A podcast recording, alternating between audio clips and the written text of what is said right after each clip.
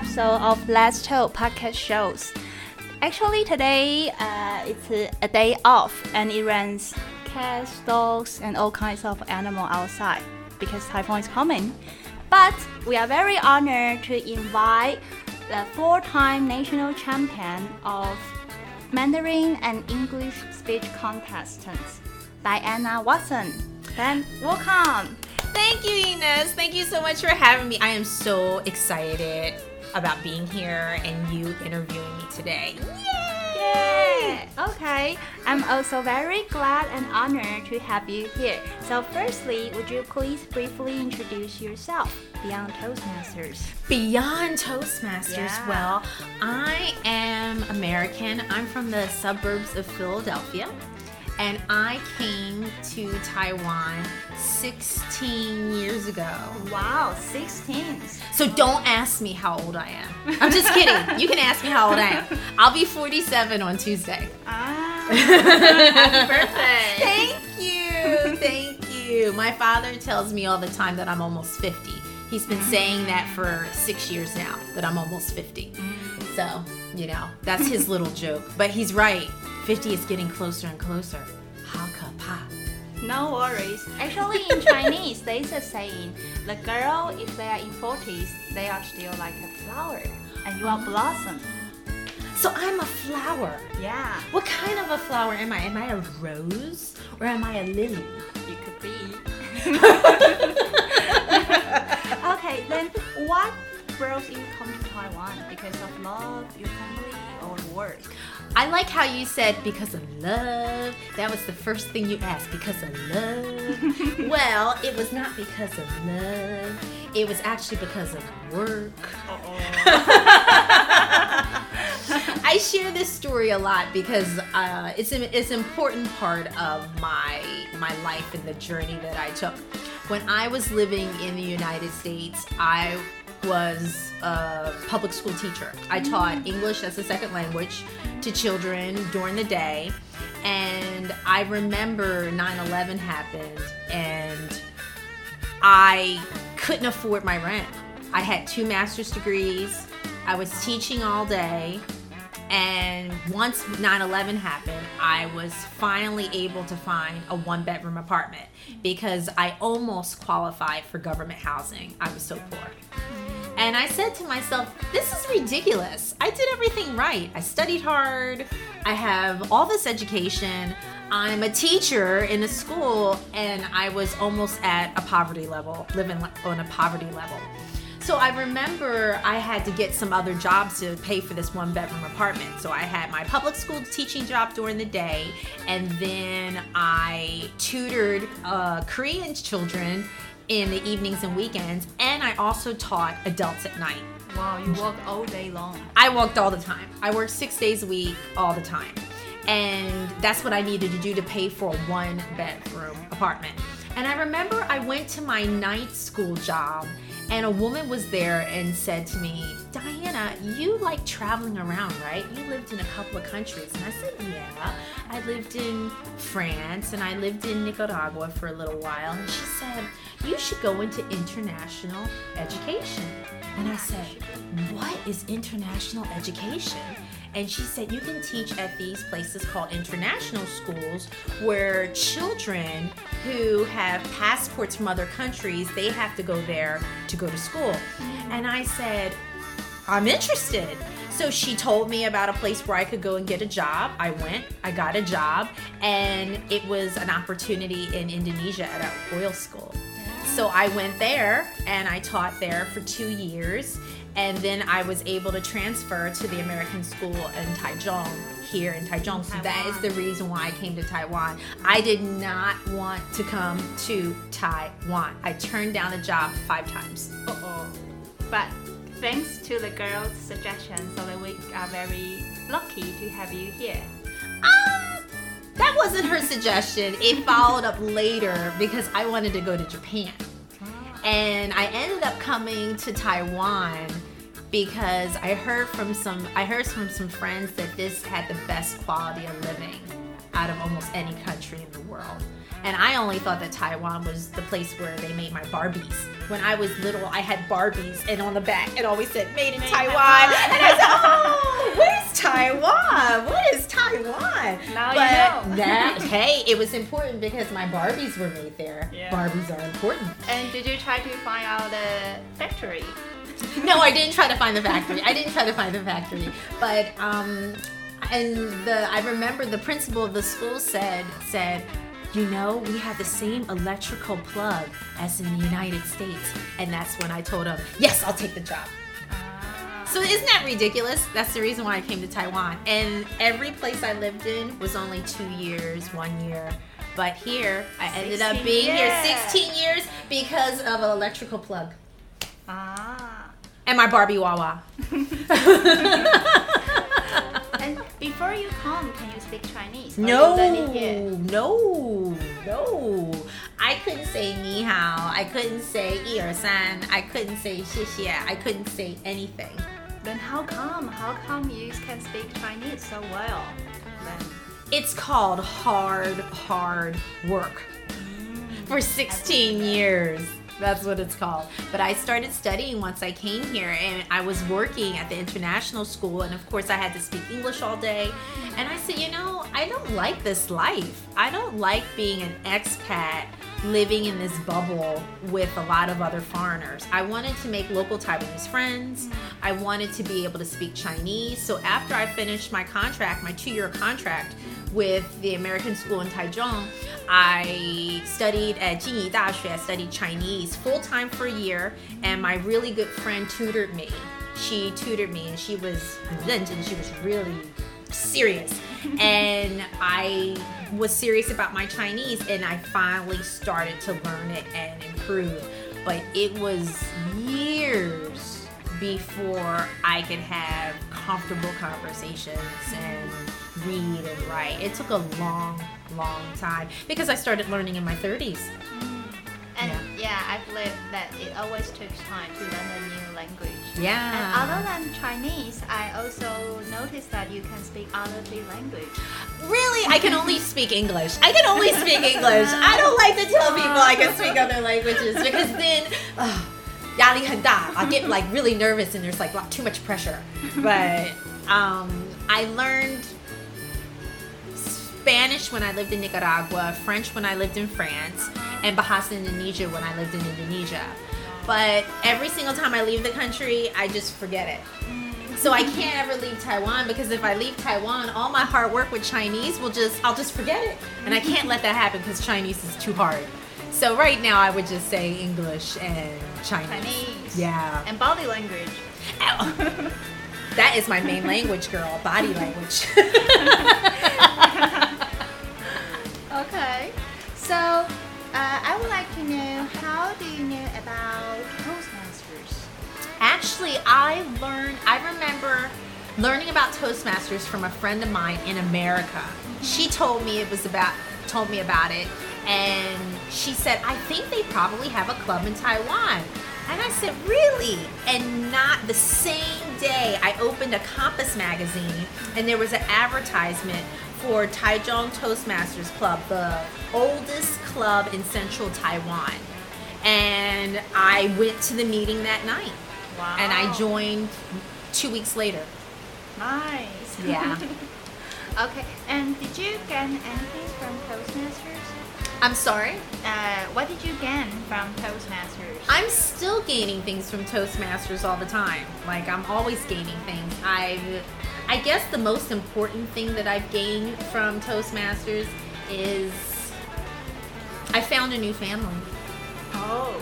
My Taiwanese family. I've got amazing friends that I consider family here. And they're almost all Toastmaster members. Just about all of them. Yeah, I think the benefit to join Toastmaster is that you can get, you can have friends around the world quickly. Whenever you Yeah. have business trip or Yeah. you work over Mhm. there, Mhm. then you can just join the meeting and then get a group of friends. Yes, yes, absolutely. But these they're they're more than just friends. Like if I get sick or if I have any problems here, they're the ones that help me because I'm a foreigner, right? My mommy and daddy are thousands of miles away. So they're the ones who help me with all kinds of problems that I have with life here. So it's really like a family. And I, I I'm so grateful to Toastmasters for that. I mean, all the other things are wonderful, but that is that's the, The that's most valuable the most part. valuable. Yes. Then, um, have you brought any skills learned in Toastmaster into your daily life? As you mentioned, the interpersonal skills. Is there any other things that you? Well, public speaking skills, of course. Leadership But you skills, already of mastered that. Well, no, I actually learned a lot of those things being in Toastmasters because when I joined Toastmasters, I joined initially to work on my Chinese and to make Taiwanese friends. But what I discovered later is that I wasn't very articulate in English. really? No, no. You must be humble. No, I really, I really didn't speak. I didn't express myself well, even in my own language. And remember, that's how Toastmasters was started. Toastmasters was started in California by Ralph Smedley because he realized that many people didn't speak they well. They didn't. They couldn't tell a story. They couldn't give a toast. They didn't know how to articulate themselves appropriately. They didn't use correct grammar when they were speaking, and that's how it really started with just helping natives, native English-speaking people to speak better, to be to, to speak better. And then it just kind of expanded throughout the world where people where, you know, we have you know, Hakka and Japanese and Mandarin and Taiwanese and all that. And they do it because they want to be able to speak Taiwanese better or they want to be able to speak Japanese or whatever language better. But it's hard when you're doing it in a foreign language. But it's still not easy even when it's your own language. And I noticed that you also publish a book teach everyone how to uh, use a new language to deliver their idea and even the thoughts. Yes. Can you share with us more? Yes, my the book that I published is called The Speaking Seed. Is I published it in Taiwan. It's in English and in traditional Mandarin. I'm very proud of this book because this book is the first book ever dedicated to foreign language public speaking.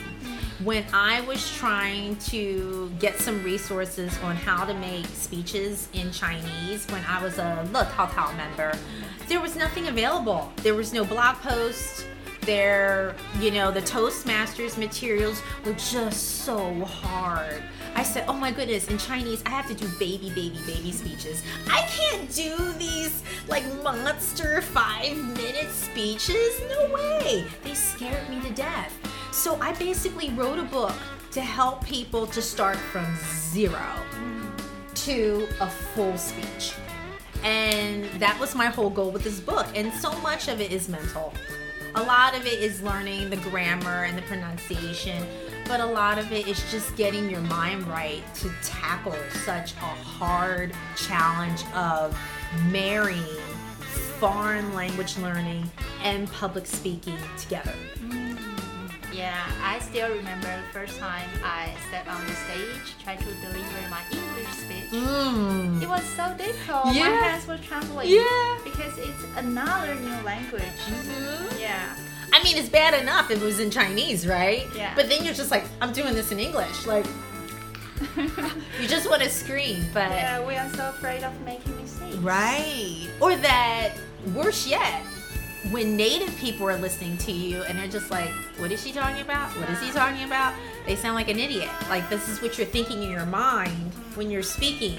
So it's really important to get over that fear of looking stupid. Yeah, true. But the thing different in Toastmaster is that we not only deliver our own speech, we also have mentor or the evaluator try to support us uh, get rid of the uh, the bad parts and Mhm. also strengthen our good part. Mm-hmm. Yeah. Absolutely. Yeah, the evaluations are so critical in Toastmasters to really help us improve. Yeah. So, uh, as we've mentioned, there are a lot of skills we gain from Toastmasters. Do you try to utilize those skills? For instance, the evaluation part to your family or your friends. Oh my goodness. If I try to use it with my Taiwanese friends, they know right away from like the CL manual that we used to use years ago. There was like, Diana, are you trying to use the CL manual project four on me? And nowadays, no one says that because we use pathways now. Yeah, yeah. But back in the day, they used to remember that. And I was just like, oh, maybe I did. Oh, I need to be careful because they're Toastmaster members as well. Yeah. So yeah, that's funny. I do I do use it a lot, but less now. I integrate it a lot more with just my regular work, my regular working life and personal life, and it's not so obvious. But when I was going to about four Toastmaster meetings a week, mm-hmm. my life was Toastmasters. So I definitely was doing it then. But I'm, I'm much better now. I will say the the finesse, the art, the grace of giving encouraging, effective feedback is also something that is invaluable that I learned in Toastmasters. Invaluable. Really, really learning how to do that well and doing it in a way where it's culturally appropriate. Yeah, yeah. And we also need to uh, cater those suggestions to the person because different person they have different kind of communication style. We need to find a way can get into their heart. okay, um, because as we know, you get so many national champions in Taiwan and in other places. Have you ever encountered any difficulties in Toastmasters and how did you conquer it? I love to share the story about when I became president of TTC.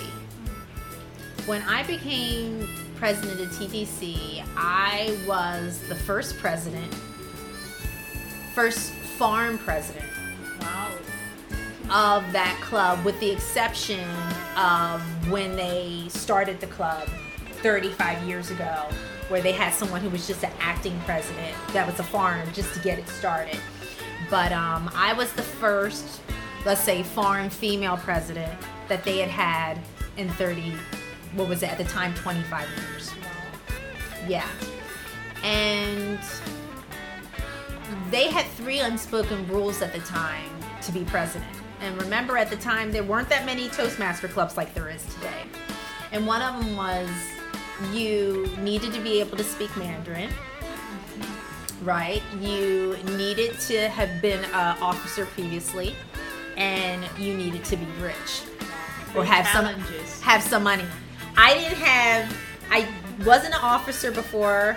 I couldn't speak Chinese at all. No, I mean not even er san, and I definitely didn't have any money because I was studying at the time. I was studying. I was a student at the time, so I failed like all three tests.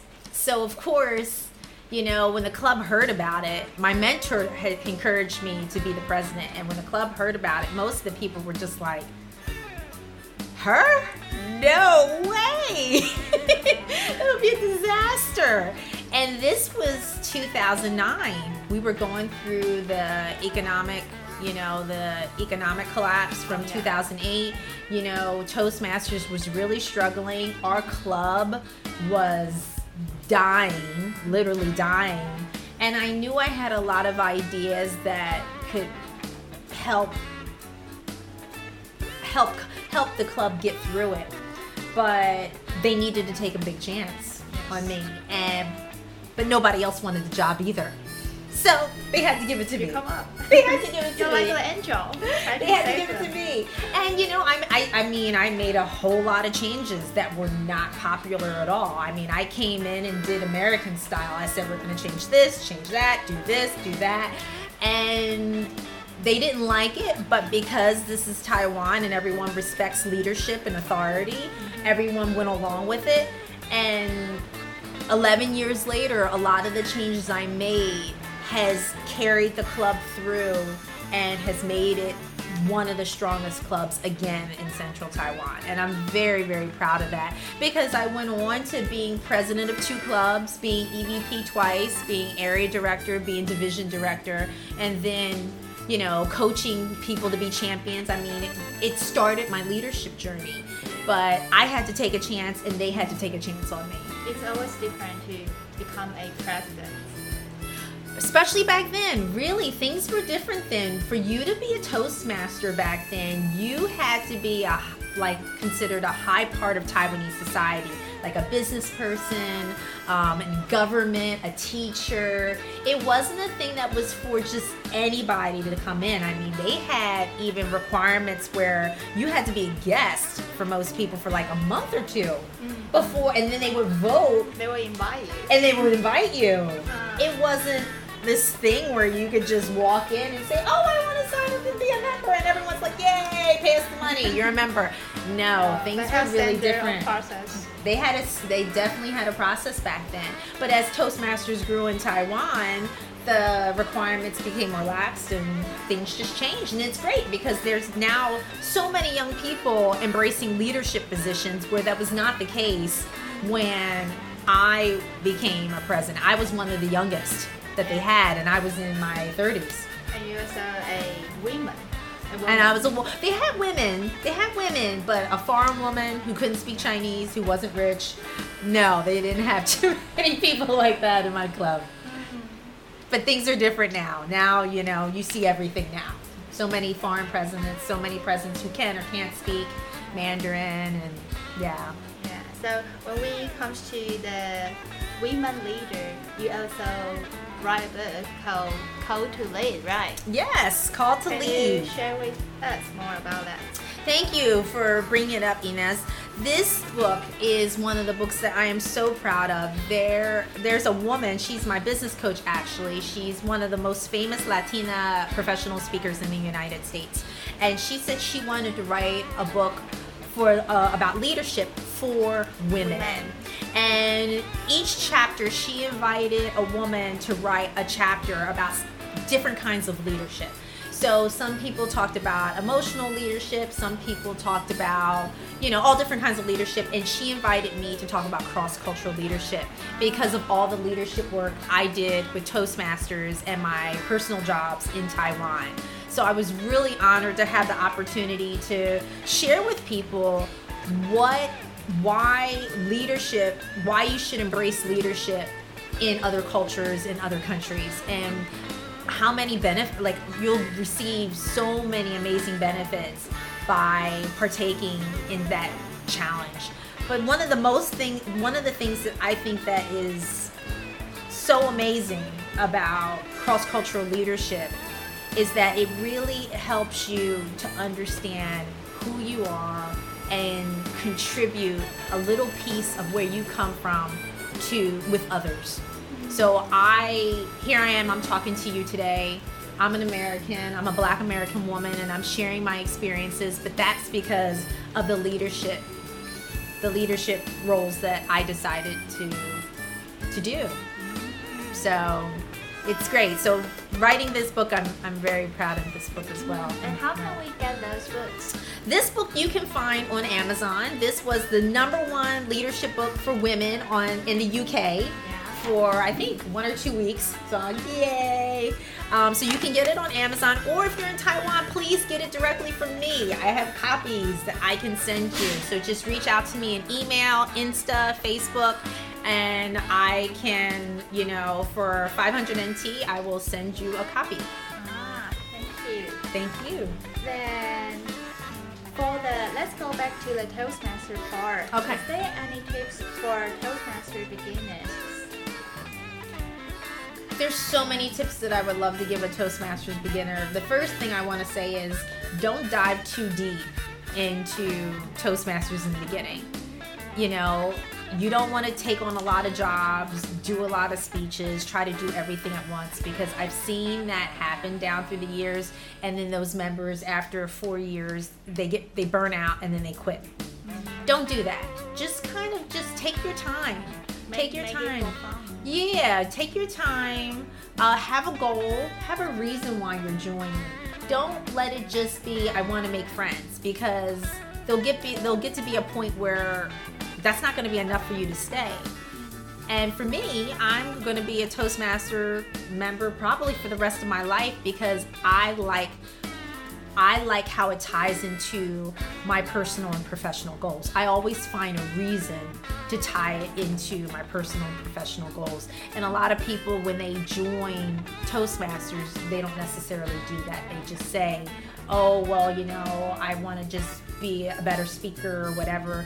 You know, it's a lot more effective if you say, okay, I'm going to join Toastmasters because for my career, which is 20, 30 years, I want to make sure that I can give effective video presentations or I want to be able to be a very, very good leader so I can share my thoughts and encourage other people. Something like that where it's long term rather than these very short sighted goals. That's Okay. my suggestion for the newbies. Mm, so you recommend them to set a specific goal with a time timetable. and and take and take your time and take your time don't don't jump in and try to do everything mm. just kind of like mama lie take your time Okay. then what about for the senior Toastmasters like you?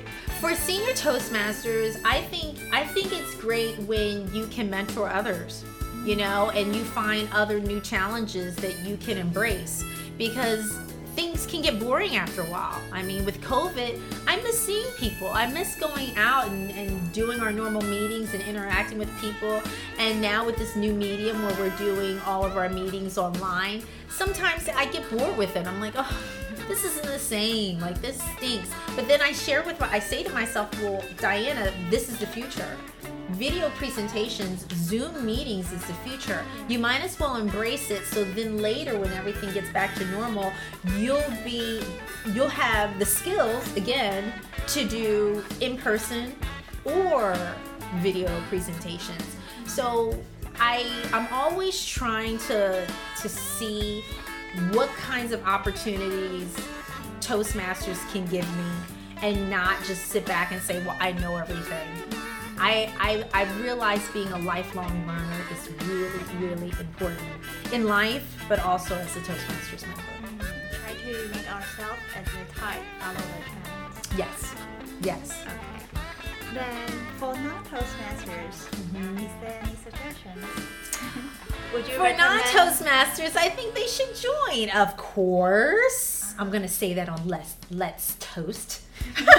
you should join Toastmasters. Okay, so let me give you some reasons why you should jo- join Toastmasters. If you're in Taiwan and you're thinking about joining Toastmasters, I think you should, but you need to make sure that you think about the following three things. What is your time commitment? If you're not serious, the other members, if you decide to join, the other members are going to put an incredible amount of time and commitment into training you and, you know, helping you understand the system and, you know, welcome you in for you to quit in like four or six months.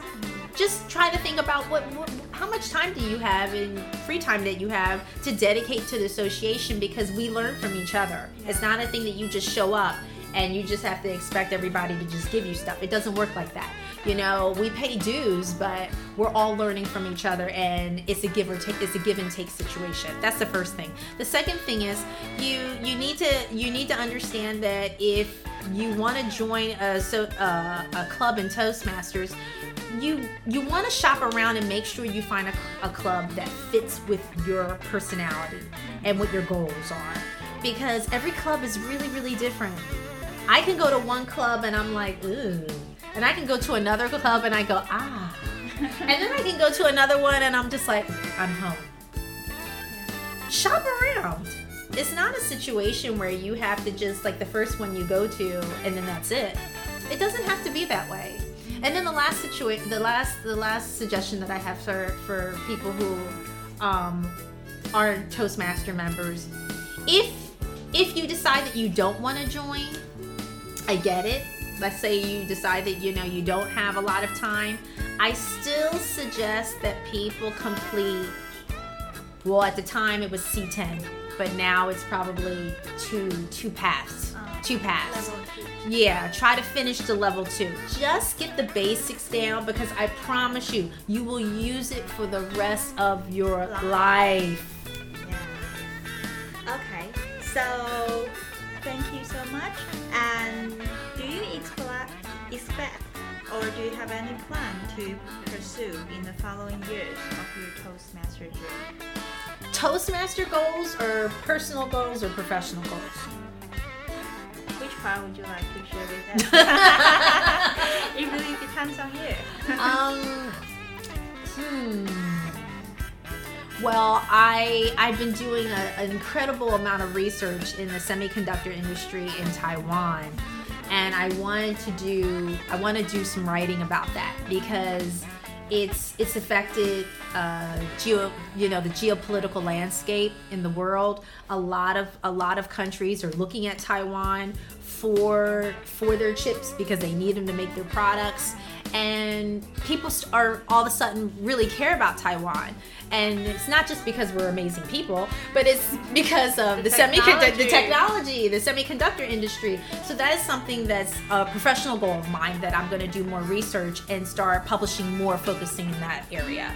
And also on the the, the Toastmasters side, I will really want to be at the point where I can give and one hour, hour and a half long training in Chinese and feel comfortable.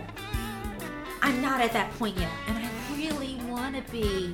And every time I do one that's like 20 minutes, like after I'm done, like everybody tells me everything that I said wrong, and then I feel bad. But I want to, it's a goal that I have, and I'm going to keep working.